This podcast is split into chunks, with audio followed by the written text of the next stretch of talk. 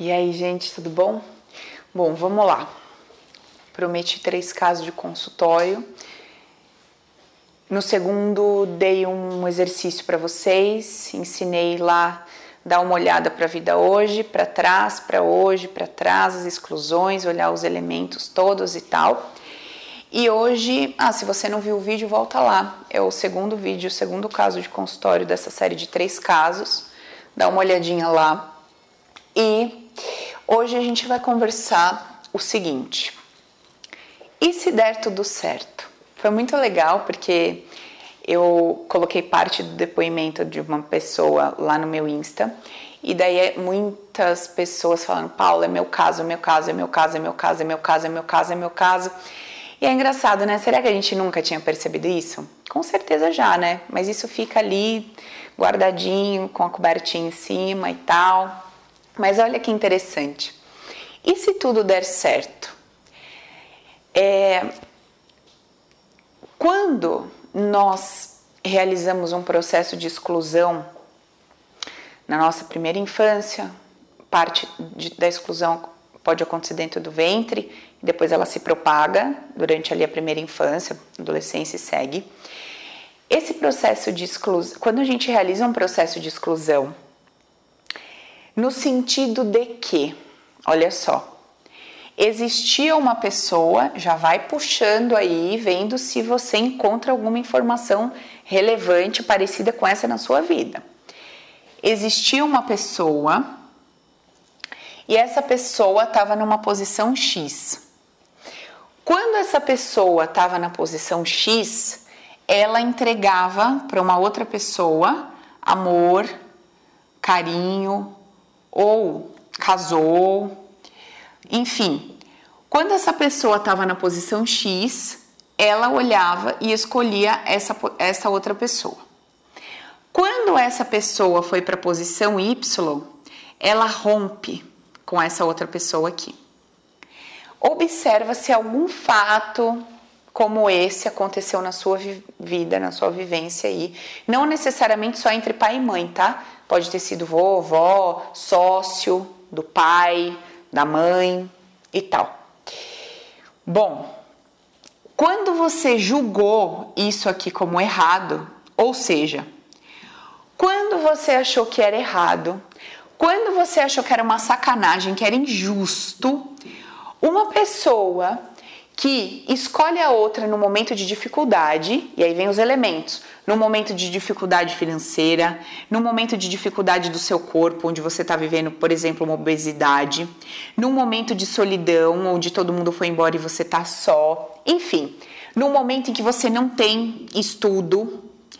Quando você escolhe alguém, quando algum dos elementos está negativado, está negativo, você escolhe essa pessoa e depois, quando esses elementos que estavam negativados ficam positivos, eles ficam positivos, você rompe com essa pessoa. Quando você julgou isso uma puta sacanagem, olha o que pode provavelmente acontecer na sua vida ali na frente. Você vai se apaixonar por uma pessoa. Isso pode acontecer por uma, com uma pessoa ou com o seu filho ou filha, tá? Pode acontecer numa sociedade também. Você vai escolher uma pessoa para você, mais provável sociedade casamento, tá? Você vai se afinizar a uma pessoa e com o tempo você vai melhorar ou essa pessoa vai piorar muito, em qualquer aspecto que seja. Ou financeiramente, ou em questão de estudos, você vai progredir, a pessoa vai parar, ou no corpo, a pessoa não vai cuidar e você vai cuidar. Algo vai acontecer desse tipo e você não vai estar feliz, você não vai estar feliz aqui, só que você não consegue romper. Você não vai conseguir romper com essa pessoa ir para a vida ser feliz. Aí entram algumas variáveis que pode acontecer. Se nesse caso aqui a pessoa foi íntegra e falou não quero mais e não houve traição, não ouve, ouve essa integridade, fala, não quero mais, não serve mais para mim. Pode ser que no seu processo você traia. Você diz, não acho justo largar, lembra? Tá lá no seu banco de dados, mas aí você vai trair. E aí, para essa pessoa que está com você, ela vai achar que você é tão injusto e errado quanto você achou que aquela pessoa foi. Primeira opção, alternativa. Segunda, você nem chega no ponto de conseguir se erguer. Você encontra uma pessoa de mesmo nível, deseja conscientemente o crescimento, tem todas as habilidades necessárias para esse crescimento, mas se sabota continuamente. Você nem se dá a chance de crescer diante de uma pessoa que está aqui com você, para nem correr o risco de ter a vontade de ser é, puxado pelo desejo de romper, se tornando assim tão injusto, cafajeste errado como você julgou aquela pessoa do passado. Então, a minha pergunta para você é: e se tudo der certo? Quem você pode se tornar se tudo der certo? Nesse caso de consultório, eu tinha uma pessoa com problema de obesidade, com problema de dinheiro, uma pessoa, obviamente, de, baixa autoestima, né? Por, devido a não, ser grana, o corpo não tá legal, e relacionamento. Nesse relacionamento nasce um filho. Uhum. Essa pessoa que tá com essa outra, dentro desse pacote aqui, aqui é mais ou menos igual, só que aqui tem um pouco mais e aqui tem um pouco mais. Ok, tem uma melhor autoestima. E nasce ali um filho. Aí você pega e volta e vai olhar a história dessa pessoa aqui. Quando a gente faz lá a base, a gente entende por que, que a pessoa construiu toda a vida dela como construiu. E um pouquinho ali na frente, a gente já percebe um processo de exclusão exclusão do elemento poder, poder de, de olhar para si, o poder de, de decidir pela sua felicidade, de fazer o que te dá vontade de dizer eu vou fazer o que eu tenho vontade, eu vou atrás da minha felicidade, vou dizer o que é bom para mim. Então é um processo de exclusão desse poder, dessa força. No caso lá foi do pai, que o pai olhava para si e falava: "Não, eu vou atrás da minha felicidade, do que é bom para mim, eu vou fazer o que eu tenho vontade". E no caso do pai rolava uma integridade no sentido de compartilhar, falou: "Ó, não conte comigo, eu sou assim, se quiser é assim". E aí hoje não tá rolando 100% essa integridade, a pessoa não fala, para o parceiro lá 100% que não né, não tá muito satisfeito, que está querendo crescer e que vê que o outro lado não desenrola muito, está cheio de problema e tudo mais. E sabota o crescimento com medo. Quem eu vou ser? Quem eu vou me tornar? Quem eu vou me tornar se eu ficar magro? Quem eu vou me tornar se eu ganhar dinheiro? Quem eu vou me tornar? Será que eu vou romper com essa pessoa? Será que eu vou abandonar meu filho com essa pessoa? Será que todos que estão envolvidos nessa união, os, as pessoas de fora, que viram que a gente se uniu num momento de dificuldade, será que essas pessoas vão me julgar como eu julguei aquele fulano no passado de errado, de injusto, de sacana? Porque se eu fizer isso, eu estou repetindo esse cenário. E do mesmo jeito que eu julguei e achei um absurdo, as pessoas também vão me julgar e vão achar um absurdo. Então começa todo um processo de sabotagem, onde a pessoa não consegue ganhar dinheiro, não consegue emagrecer, não consegue andar, não consegue fazer nada. E olha que interessante. E isso aqui eu puxei no retorno, não foi na primeira sessão, porque como eu disse, na primeira sessão a gente vai lá na base, na raiz, na segunda a gente limpa todos os eventos subsequentes. Na terceira, no terceiro encontro, eu já tô com essa pessoa mais ou menos quase 120 dias ou por aí.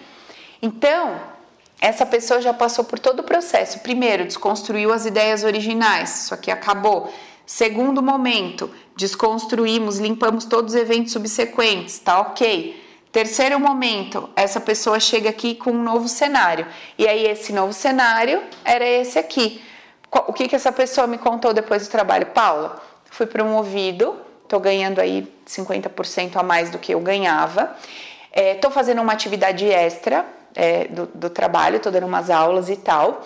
Estou movimentando o meu corpo, já perdi 5 quilos, mas eu ainda sinto que podia ser mais.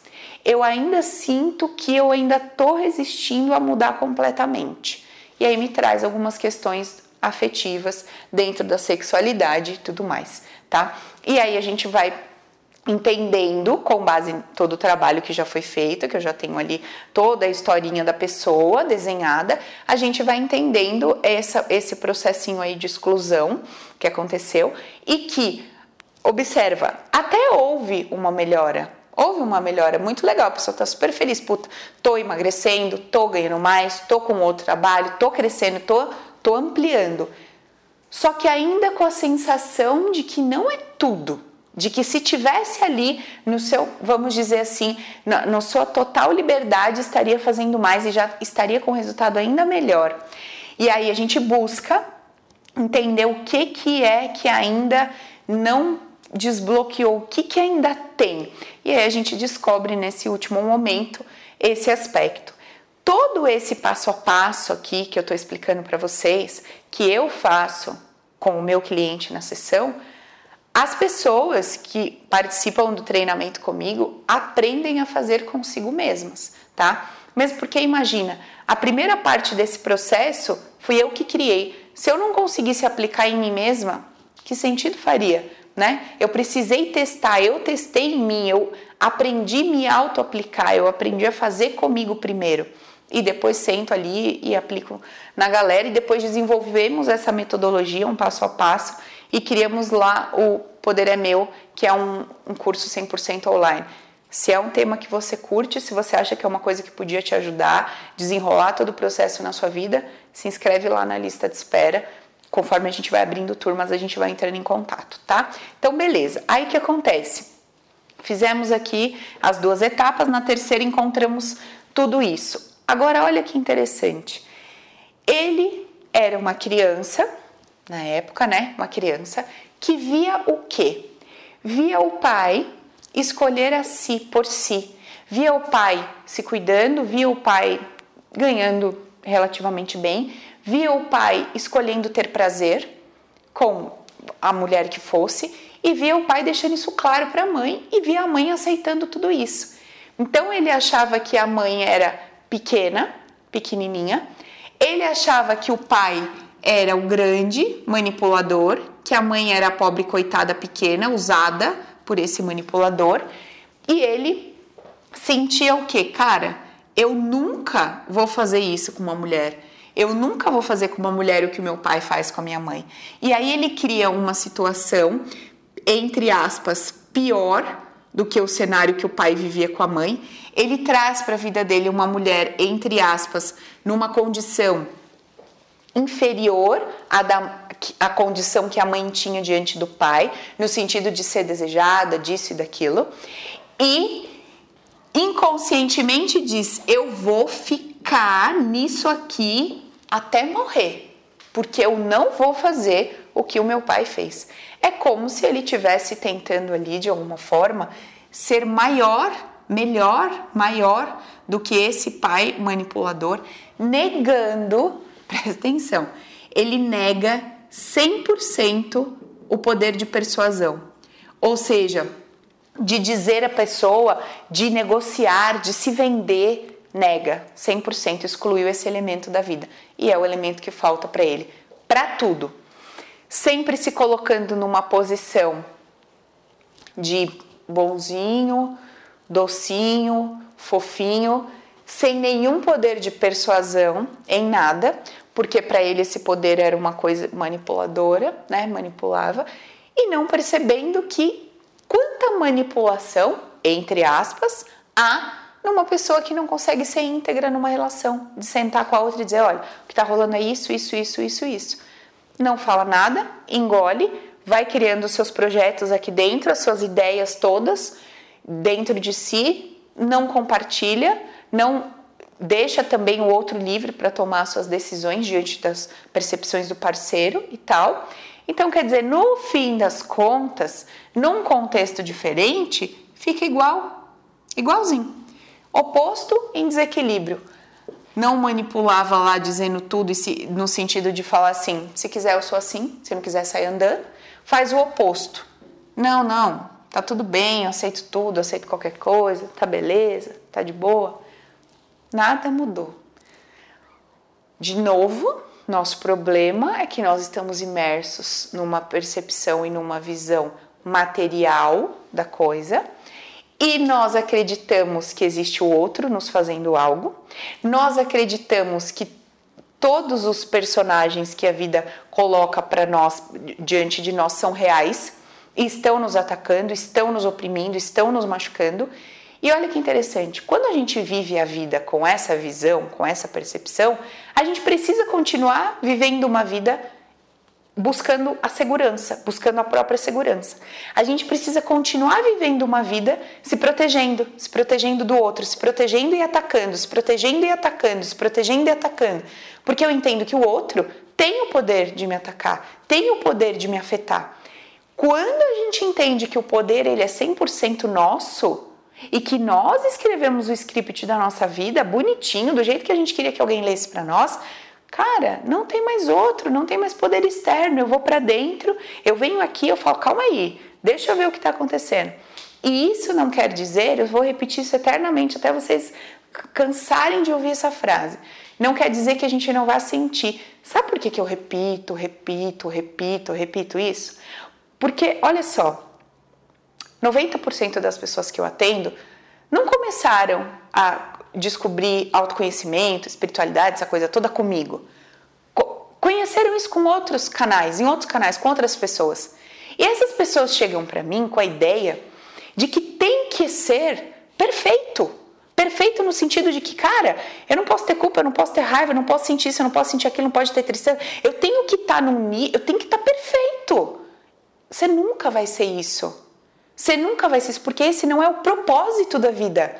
Se esse fosse o propósito da vida, seria assim, não é o propósito. O propósito é que a gente caminhe assim, ó. Isso aqui é vida, é altos e baixos. É altos e baixos, ganha, perde, altos, baixos, sente bem, sente mal. A gente vive em constante altos e baixos.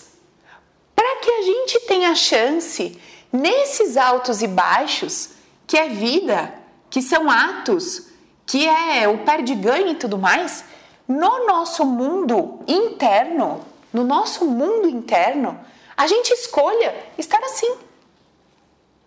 Fora tá desse jeito, só que dentro tá neutro. Mas Paula, como que vai estar tá neutro se eu vou sentir raiva, ódio, amor? Você vai sentir tudo isso, isso ainda é mundo externo, porque é ação e reação. Mundo interno é eu observando o que está acontecendo. Mundo interno é eu acabei de sentir raiva, ódio e tal. Senti. Tá. Mundo interno. A Paula acabou de sentir raiva pelo fulano. Tá. Por que, que a Paula sentiu raiva pelo fulano? Porque o fulano falou isso. Tá. Constantemente pessoas falam esse tipo de coisa para Paula? Sim. Não. Tá. Quando falou isso, que, como a Paula se sentiu? Ah, ela sentiu isso, isso, isso. Ela se sentiu assim. Tá. Constantemente ela sente assim? Sim. Hum, tá no meu script. Cara, quando foi que eu botei no meu script? O que, que me faltou ali? Me faltou boca para reagir? Me faltou coragem para explicar? Me faltou uma habilidade de falar, ah, foda-se, sair andando? O que, que me faltou? Ai, me faltou isso. Elemento. Esse elemento que me faltou, onde foi que eu excluí ele? Ah, excluí lá. Ó, todo o processo. Tá bom. Aí tem mais fundo. Por que, que eu crio constantemente esses cenários? Cara, eu devo ter me dado uma missão de me botar nessa situação. Beleza. Vou lá, ventre, o que está rolando? O que está acontecendo? O que, que eu estou sentindo? Esse é o processo, gente. Esse é o processo de mundo interno. Fora, a coisa vai rolar. Isso aqui é um teatro. A coisa vai rolar. Você tem um script, o cara que está na sua frente também tem o dele. Ou você acha que só você? Gente, pensa comigo. Pensa. Olha, olha as coisas que a gente fala. A gente fala assim, ó. O cara que deu o tiro, usou o livre-arbítrio e matou o outro. Puta, usou o livre-arbítrio, usou, pecou, fez uma merda. Tá. E o que morreu? Se você perguntar pro cara um segundo, você quer, quer morrer, né? Você tá afinzão de morrer? A pessoa fala, não, não quero morrer. Porra! E cadê o livre-arbítrio dele? Ah, então quer dizer que eu sou tão poderoso, negativamente falando, que eu tenho o poder de ter livre-arbítrio de matar o outro. Mas o outro, pobre coitado, não tem poder de ter livre-arbítrio e falar que não quer morrer. Gente, vamos, vamos pensar. Vamos pensar. Ó, se alguém tá tomando um tiro, tá no script da pessoa. Tá aqui. Me dá um tapa na cara, me dá um soco, me xinga, não acredita em mim, desconfia em mim, me engane. Tá aqui. É um script que eu escrevi para que alguém reaja a mim dessa forma. São as situações onde eu vou me colocar na vida, porque aqui para mim tem um aprendizado. Aprendizado em quê? Que eu vou ter que voltar lá atrás, desconstruir um pacote de ideias de alguém que eu julguei, que eu né, botei para fuder com a ideia toda tal.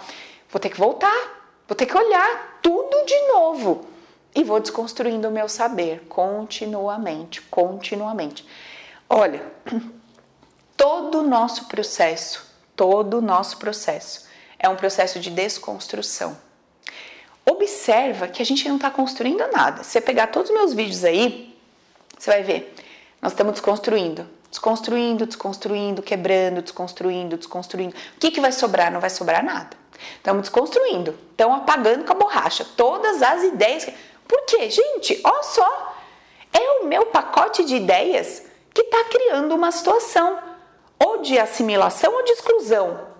Porra, se eu quero viver na neutralidade, eu preciso caminhar pela vida com cara de ué. Então, né, mas eu tenho, eu, ah, eu acho que essa pessoa falou, certeza que essa pessoa falou isso por causa disso. Porra, eu não conheço nem meu mundo interno, tô querendo conhecer o do outro. Eu nem sei por que essa pessoa falou aquilo.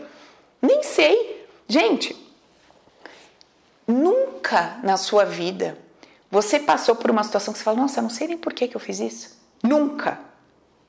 Nunca você passou por isso e você fala, nossa, não sei por que, que eu fiz isso. Cara, várias vezes a gente faz isso.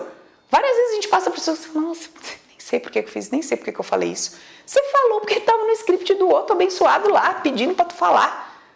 Teve um dia que eu tava tomando banho, viajando lá, nem sei onde eu tava, que eu viajo, tava banho viagem. Aí tô lá viajando meus processos e tal. Felipe encosta lá na porta e fala alguma coisa que eu nem ouvi direito o que ele tava falando. Mas do jeito que eu tava, eu respondi: puta que pariu, não sei o que, não sei o que. Aí, tipo, ele saiu, acho que ele deve ter dado uma resmungada, nem lembro, saiu. Aí eu falei: por que que eu respondi assim? Por que que eu fiz isso? Cara, era o script dele. Agora, qual é o meu papel naquele momento? Eu tenho duas escolhas. Primeira, vou me julgar imediatamente. Falar, caraca, você errou, você foi errada, você foi grossa. Segunda, peraí. Saiu, foi espontâneo, saiu, tá. Não vou julgar, não vou dizer nem que é certo nem que é errado. Tô com a minha consciência de que a reação dele faz parte do meu script e o que eu fiz faz parte do script dele. Vamos ver o que vai dar. Não deu em nada, né? Ficou tudo bem. Depois fui lá, dei um beijo nele falei, não, nem sei porque que eu falei isso desse jeito. Ele, ah, sei lá, também, de boa. Então, assim, é muito isso, gente. A gente age e reage com base no script do outro. E o outro age e reage com base no nosso script. E onde isso vai dar? Tá ali no script dos dois. Um vai sair como lesado, o outro como que lesa. Um vai ser como o ruim, o outro vai ser como bom. Tá no script de cada um. E cada um carrega um peso por causa desse script. Certo? É jóia. Então, acho que é isso. Tem mais exercício aí pra gente fazer, mais coisa pra gente observar. E a pergunta: e se der tudo certo? E se você conseguir mudar isso que você quer mudar? Quem você vai se tornar? Qual perigo você corre se você conseguir modificar determinadas situações na sua vida ou em si mesmo, no seu corpo, na sua forma de pensar? Quem você pode se tornar? E se você se tornar uma pessoa tipo essa, quem que essa pessoa te lembra? E o que, que você achou dessa pessoa? Certo? Então é isso aí, gente. Obrigada por estar aqui comigo. Compartilhe os vídeos, conta aí pra galera que tem uma doida falando um monte de coisa nova e legal e que transforma. Me acompanha lá no Instagram também, que é Paula Gasparini Beck, tá bom? Se inscreve lá na lista de espera e até o nosso próximo vídeo.